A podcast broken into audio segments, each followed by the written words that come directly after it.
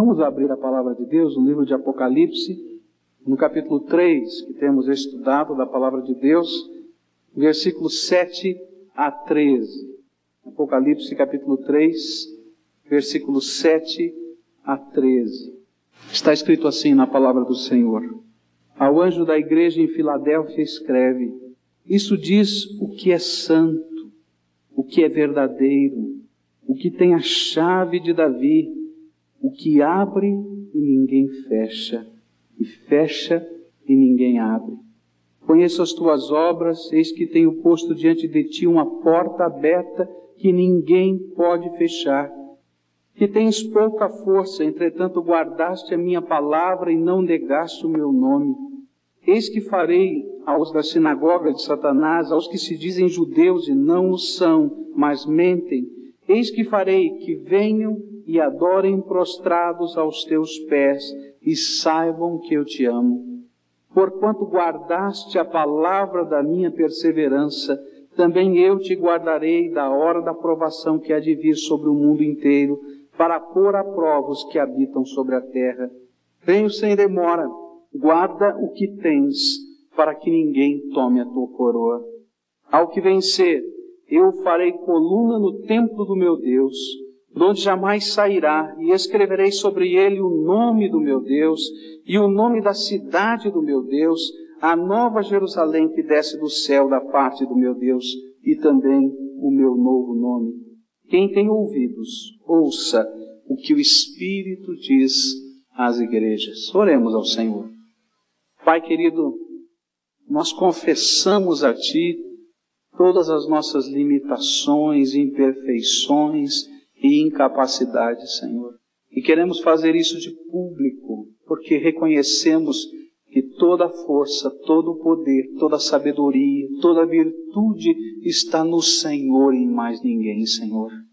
E nesta hora nós buscamos a tua face em oração, querendo aprender da tua palavra, e te pedimos, Senhor, que o teu Espírito Santo nos ensine, que ele mesmo seja o professor e o mestre, que ele aplique a mensagem contida nesses versículos ao meu coração em primeiro lugar e ao coração dos meus irmãos, de tal maneira, Senhor, que o nome de Jesus Cristo, Senhor e Salvador, seja honrado e exaltado nesse lugar, porque a Ele, e só Ele, que é digno de toda honra, todo louvor, de toda glória, de toda majestade.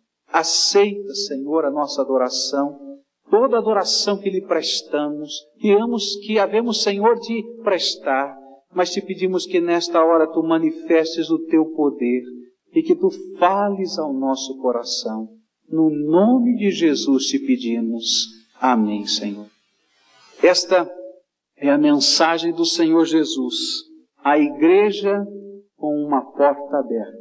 Uma igreja que tem diante de si uma porta aberta pelo Senhor Jesus.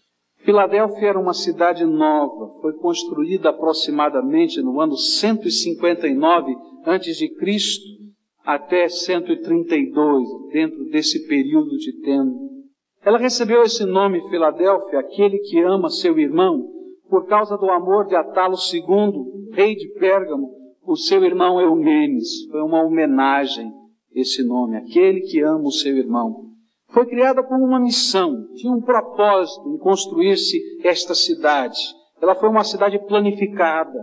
E o propósito é que essa cidade fosse uma porta aberta para a penetração da cultura e da língua grega nas regiões da Mísia, Flígia, Frígia, que lhe eram fronteiriças. Era uma maneira de fazer a aculturação daqueles povos.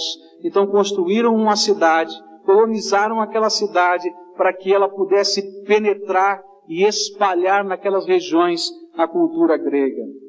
Podemos dizer que essa cidade teve êxito em entrar por esta porta aberta, porque por volta do ano 19 a.C., os lídios daquela região já falavam somente o grego e estavam completamente adaptados à cultura. Cerca de 100 anos de trabalho daquela cidade, de presença daquela cidade, eles influenciaram tanto a cultura daquele povo que o povo havia esquecido a sua língua original e falava somente o grego. Eu não sei se os irmãos entendem o poder disso. Quando uma nação esquece a sua língua. E estivemos lá na Índia e nós pudemos ver vários é, lugares diferentes e pelo menos 60 línguas diferentes eram faladas.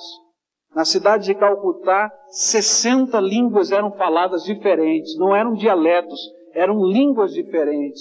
E às vezes nós saíamos com um indiano que era de uma outra região do país e ele era um completo estrangeiro no seu próprio país. A gente dizia a ele: Você é indiano, resolva essa questão. Ele diz: Mas o povo não entende a minha língua, eu sou de um outro lugar desse país. Ele era um estrangeiro e as pessoas estavam tão enraizadas dentro da sua língua. Todavia, aquela cidade, pouco mais de 100 anos, havia exercido um trabalho, entrado por essa porta aberta e realmente conquistado com a cultura grega aquele lugar. Jesus escreve a esta igreja.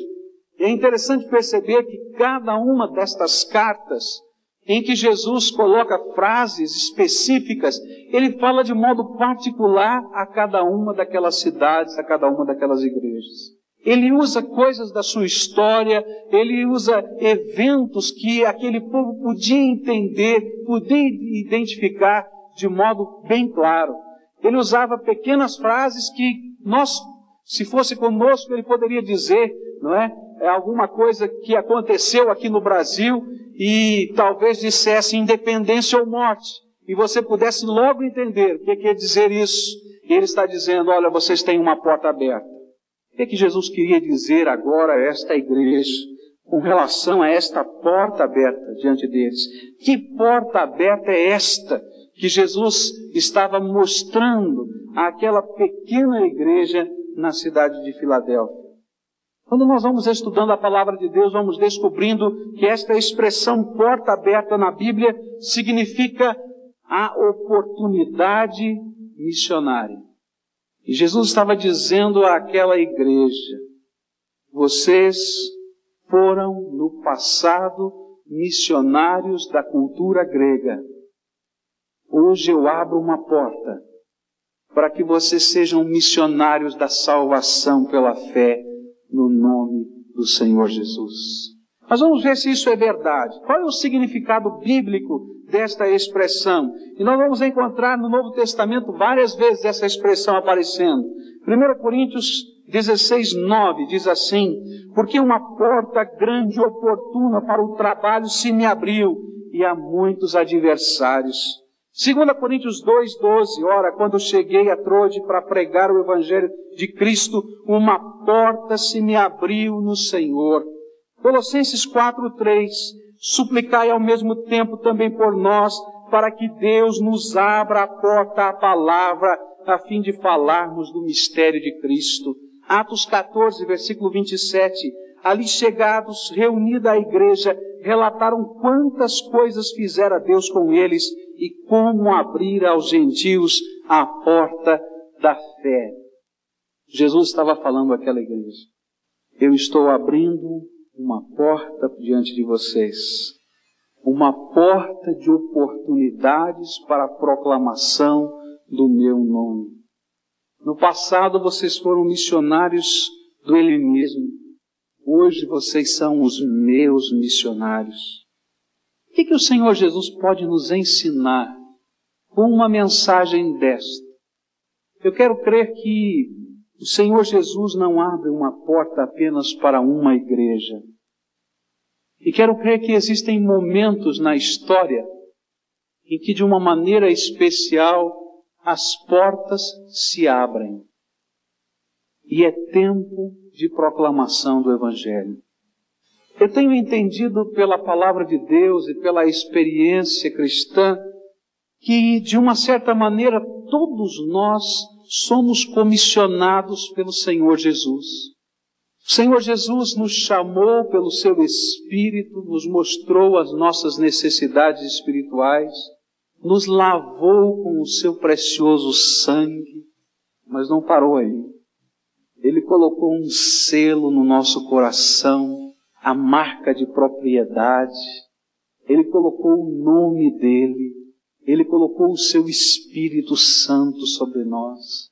E diz a palavra de Deus que o Senhor deu dons aos homens. Diz a palavra de Deus que o Espírito de Deus tem doado a cada um de nós dons e talentos. Nós não fomos apenas resgatados pelo Senhor e colocados ali na prateleira, aguardando a vinda do Senhor Jesus. Mas o Senhor Jesus derramou o seu Espírito Santo, diz a palavra de Deus, sobre todos aqueles que invocam o nome do Senhor Jesus.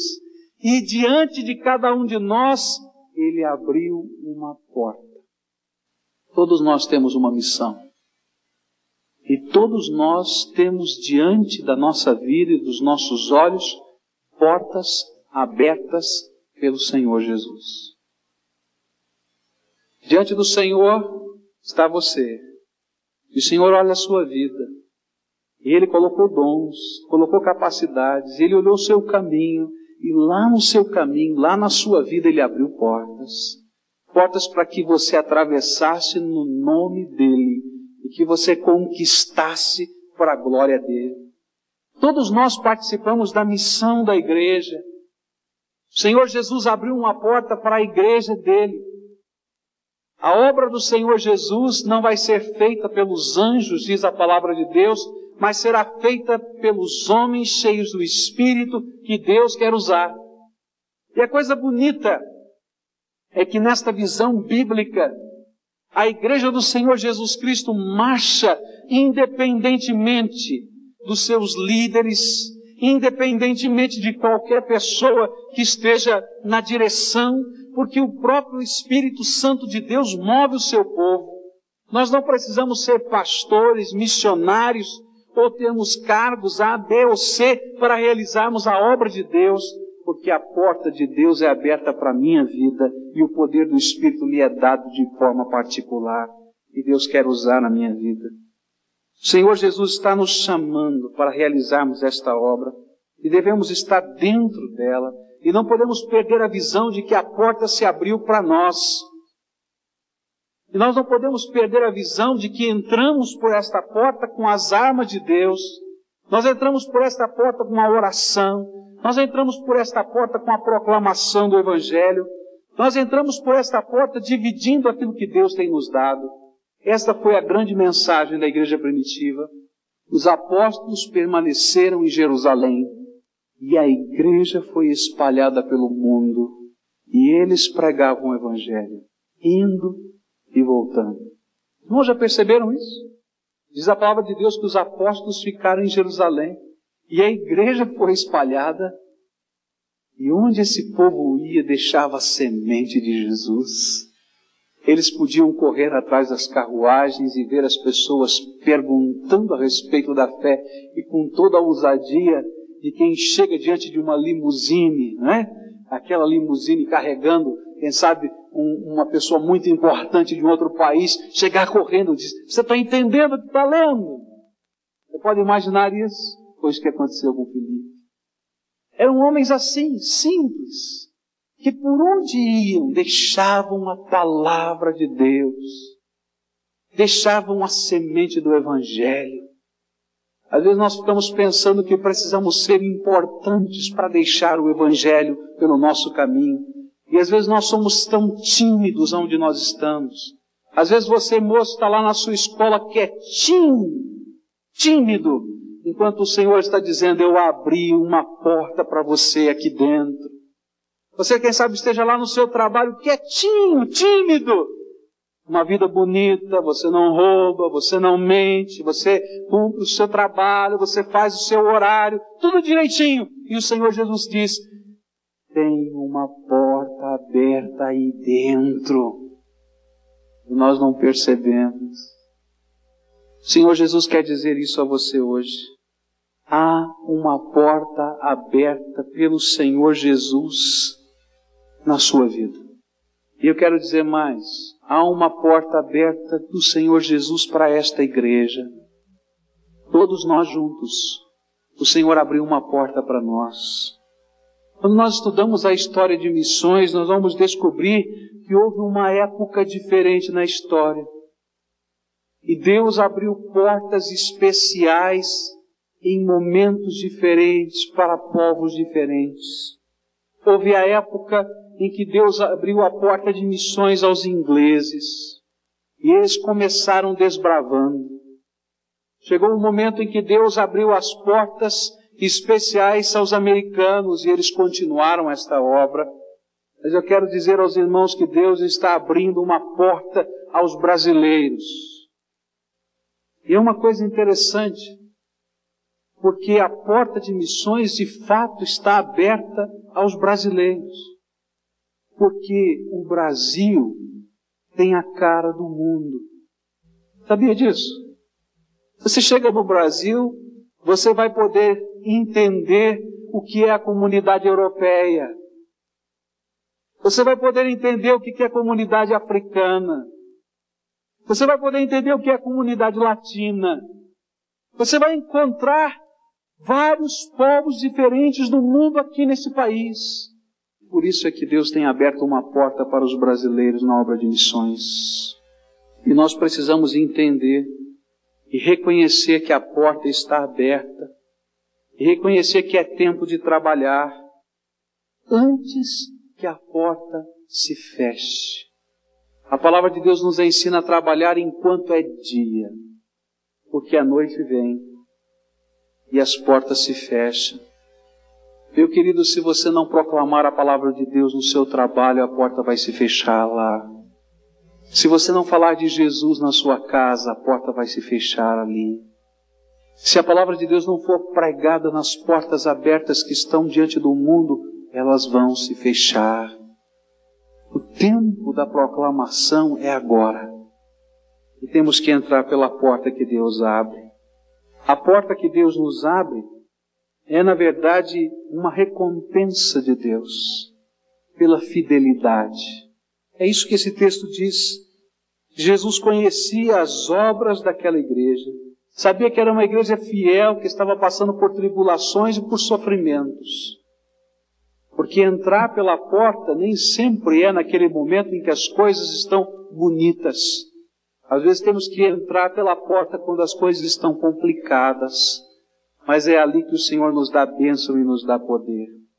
Agora, algumas palavras aqui nesse texto que nos chamam a atenção. Diz o versículo 8 que esta porta estava aberta, mas diz que esta igreja tinha algumas características estranhas. Diz assim a palavra de Deus: Sei que tens pouca força, entretanto guardaste a minha palavra e não negaste o meu nome. Jesus faz uma afirmação interessante. Diz que aquela igreja tinha pouca força, mas era fiel. E sabe o que é que significa isso? Que aquela era uma igreja pequena. Aquela era uma igreja que tinha pouca influência social, política. Era uma igreja que tinha pouco dinheiro. Mas mesmo assim o Senhor Jesus havia aberto a porta para aquela igreja. Às vezes nós invertemos as ordens dos valores na nossa mente. Do que, que nós precisamos para fazer a obra de Deus? Nós precisamos de dinheiro para fazer a obra de Deus? É isso que a palavra ensina?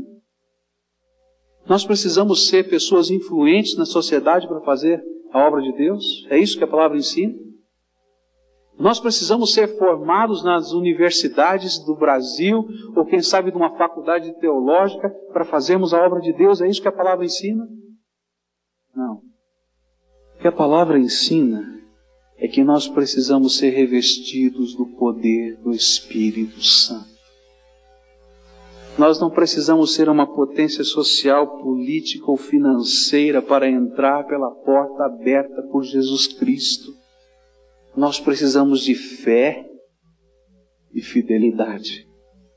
Quando a porta se abrir na sua vida, e ela já está aberta, você vai ser tentado a não entrar por ela.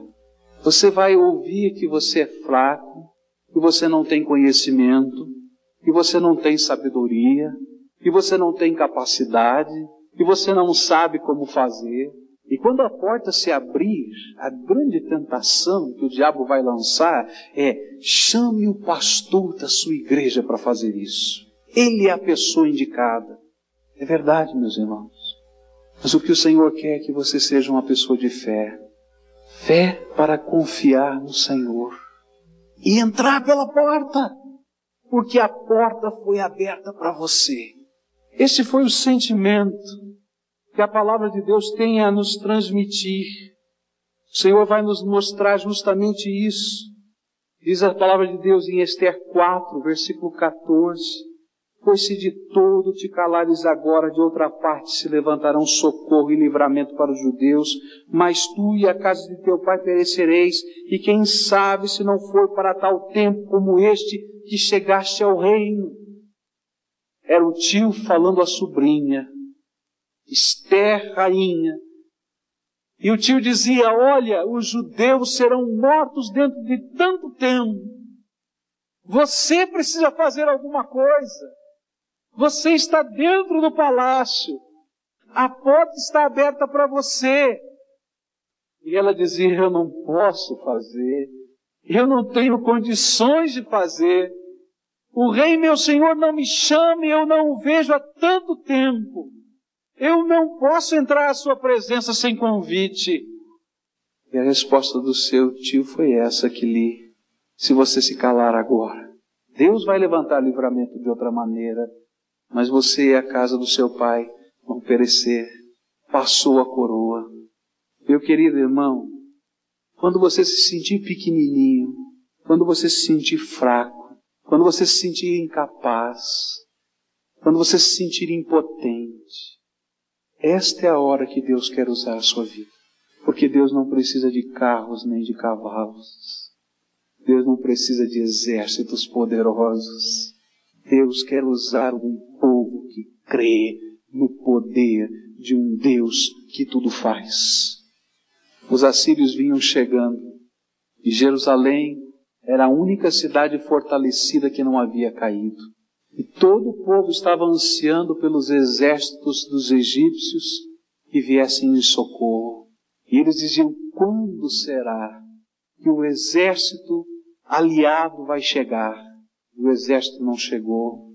E eles pensavam: mas olha, o exército aliado é uma das maiores potências bélicas do mundo. Eles viram para nos socorrer. E eles não vieram.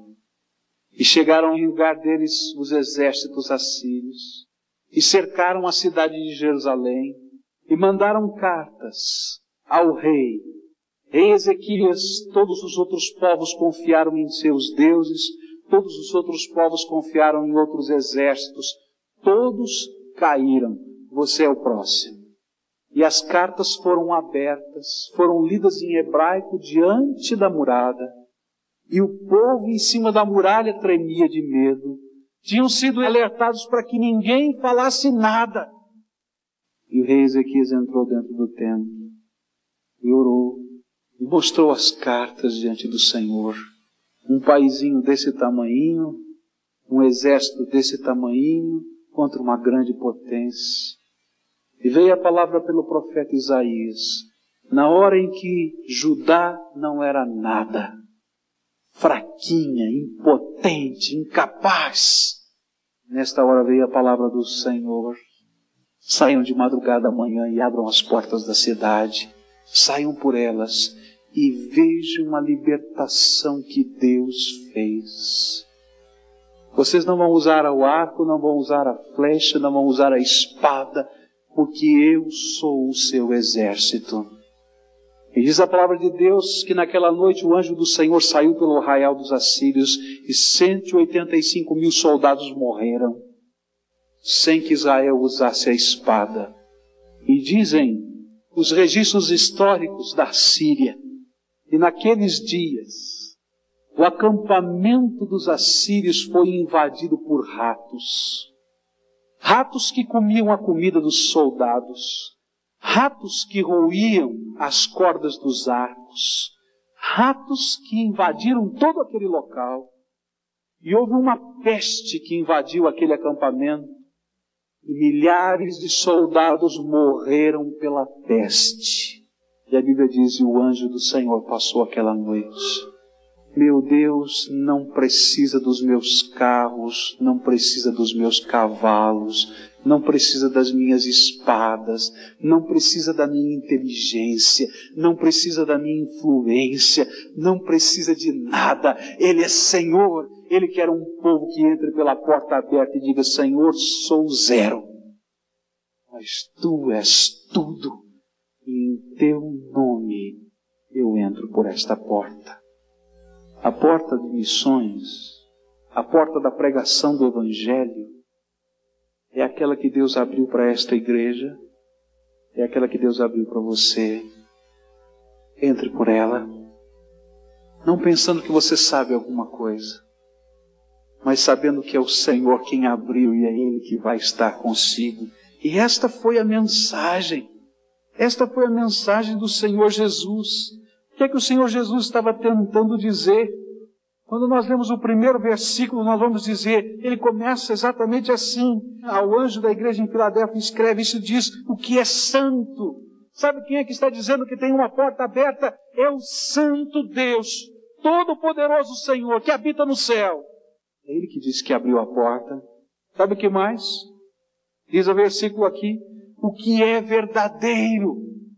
Eu sou o fiel, confiável genuíno Cristo Jesus, Salvador e Senhor deste mundo. Sou eu quem abro a porta, mas sou eu quem derramo as minhas promessas. E não importa o que os outros falem, eu sou verdadeiro. Ele vai continuar dizendo: o que tem a chave de Davi essa igreja tinha um grande problema com a sinagoga judaica daquela cidade, eles eram perseguidos. E eles diziam os judeus que tinham a chave de Davi, a autoridade do reino. E o Senhor Jesus estava dizendo: eles não têm. Sou eu quem tenho a chave de Davi, e com esta chave esta chave que representa o único controle do reino, porque todo o poder no céu e na terra me foi dado pelo Pai. Com esta chave eu abro e ninguém fecha. E eu fecho e ninguém abre. Porque toda a autoridade me foi dada no céu e na terra.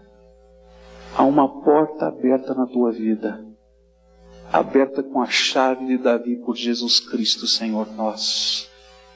Ele abriu, ninguém pode fechar. Você pode se sentir pequenininho, fraquinho, impotente, incapaz. Mas é o meu Senhor que é poderoso. E é no nome do meu Senhor que entramos pela porta que Ele abriu. E é por causa do meu Senhor que ninguém pode fechar esta porta. A tentação de Satanás é às vezes a fechar os nossos olhos para esta visão. A tentação de Satanás é mostrar as nossas fraquezas. A tentação de Satanás é jogar o pessimismo da limitação dos nossos recursos. A tentação de Satanás é arrancar do nosso coração a fé para entrar pela porta do Todo-Poderoso Senhor. Por isso, Jesus termina esta mensagem que ele pregou, dando o seguinte conselho: conserva o que tens, para que ninguém tome a sua coroa.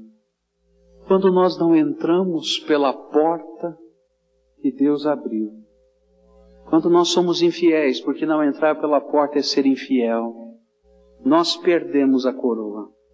Deus tira de nós o privilégio e dá outros. Mas nós é que saímos perdendo. Porque estar no centro da vontade de Deus sempre é bênção. E estar fora da vontade de Deus é sempre angústia. Jacó e Esaú. A coroa era de Esaú, mas ele não a quis. Lhe foi tomada e dada a Jacó. Rubem e Judá, a benção da vinda do Messias deveria ser na tribo de Rubem, mas ele não quis esta bênção, se afastou dos caminhos do Senhor. E esta bênção veio à tribo de Judá. Saul e Davi. O ungido de Deus era Saul, mas a coroa lhe foi tirada pelo Todo-Poderoso Senhor e colocada sobre Davi. A porta se abre para nós por aquele que tem a chave de Davi, o Messias, o Senhor Jesus. Nós podemos dizer, Senhor, não quero entrar por esta porta. E ele diz, ok, perdeu a bênção. E ele chama o outro e diz, entra por esta porta. A coroa nos é tomada. E há muita gente que está perdendo a coroa.